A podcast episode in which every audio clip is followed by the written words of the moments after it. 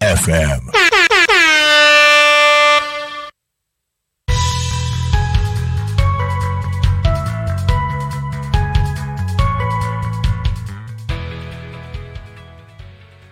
こんにちは。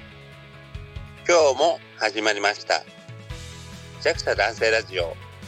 パーソナリティの島村和弘です。今日は発達障害についてちょっと話そうと思うんですね。なぜ発達障害って思う方もいらっしゃるかもしれませんけれども、実は僕の入ってる法人の JAXA 男性センターにも発達の方がいらっしゃったり、結構今、ちょっと弱弾として発達障害っていうのも入ってきてもしてるんですね。発達障害って言葉も、まあ、最近有名になりましたし、その名称を聞いたことあるって人も多いと思うんですけども、ちょっと説明していこうと思います。パッとですけどもね。ただ僕も本当詳しくないんで、あの、の浅い知識になります。で、では発達障害何かって言いますと、得意分野とかに結構偏りがあるんですよね。いわゆる普通の人っていうのは、得意分野、言語とか動作とかにあんまり偏りがないんですよ。それは結構異様な偏りがある場合なんですけども、そうするとやっぱりこう、すごく特化する部分とすごくできない部分が大きかったりするわけですね。そんでこう、いわゆる一般的な社会、今の世の中って結構、総合的なものを求められたりするわけですよね。仕事とかでも。そうするとやっぱりこう、できない部分がクローズアップされたりして、でこう、うまく仕事に味付けないとか、まあ仕事はできないって方も多いわけで、まあ、そういう意味でこう、発達障害っていうのが、こう、ジャス男性の中に入ったりもしているわけですよね。で、僕自身も、実は未診断なんですけども、知能テストの結果は完全に数値的にはですけども、発達の範囲に入ると言われているんですよね。僕の場合ですけども、言語性の IQ が119で、動作性が99なんですよね。この差が20、結構なもんらしくて、数値的なもんだけで言うと発達障害の AST の方にあるらしいんですけども、なんせこう、その診断にはこう、医者、藤井さんのこう、診断が必要なので、過去の成績とか、中学校でどうだったとか、成績とか、そういうのが必要らしいんですけども、なんせ僕も中学校なんて言ったらもう30、ね、何年前ですし、もうその頃からもう親と離れてましたし、もうそういうことを証明する人いないわけですよね。まあだから未診断ってなるわけですけども、ただ今の僕を見てる感じでは、まあ特に医者がいるわけですけど、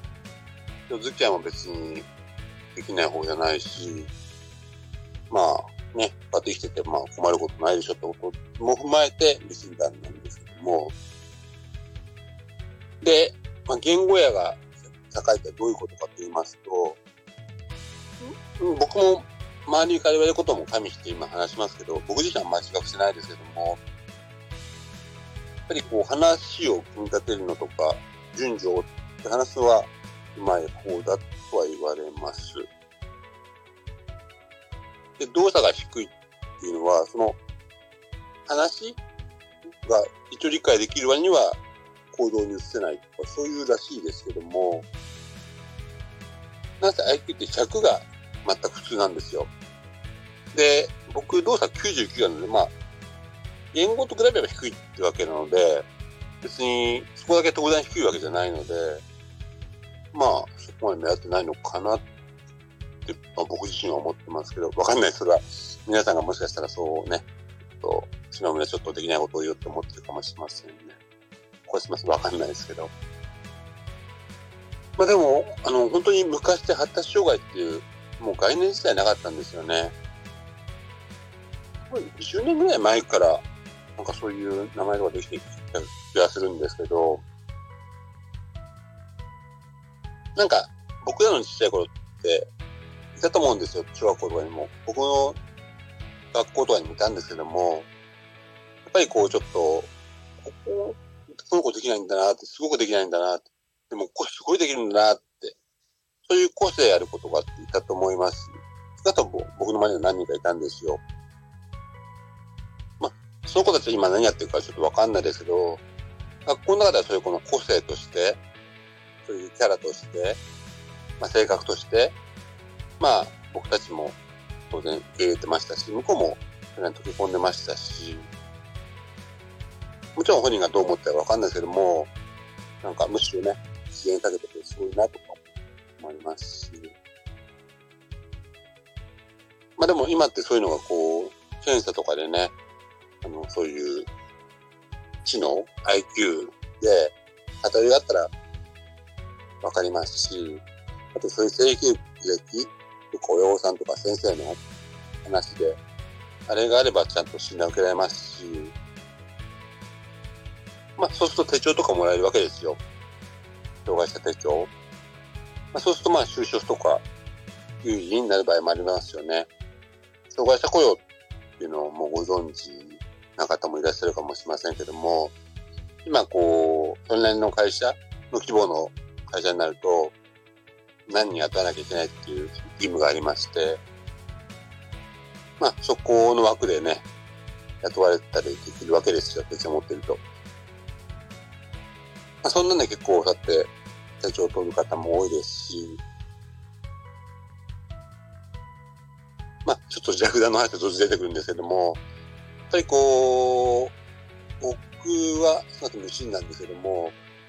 結構同じような方って多いかなっていう気がするんですよね。あの、いわゆるグレーゾーンって言いまして、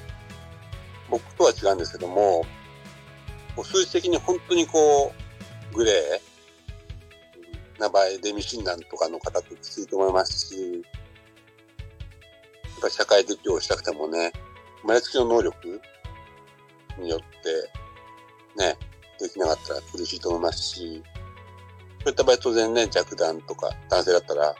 そういう部類に入ってくると思いますし、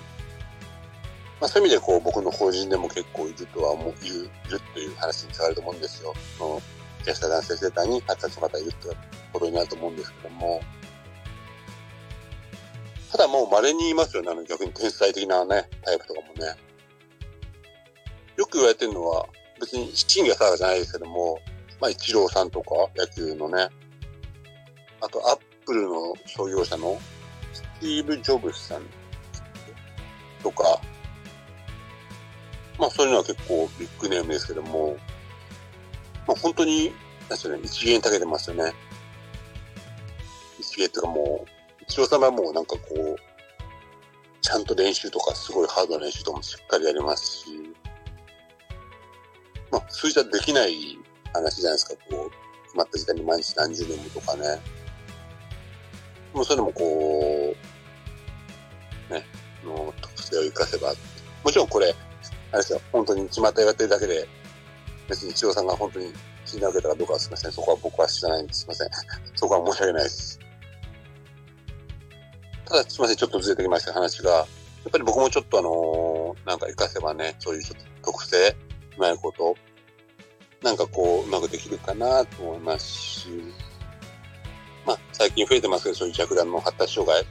特性生かしてね、一緒に頑張りたいなとか、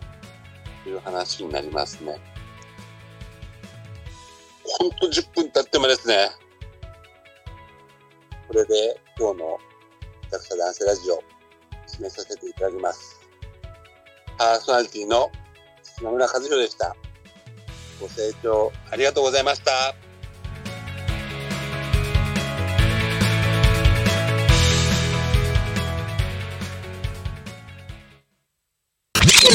Talk Me FM.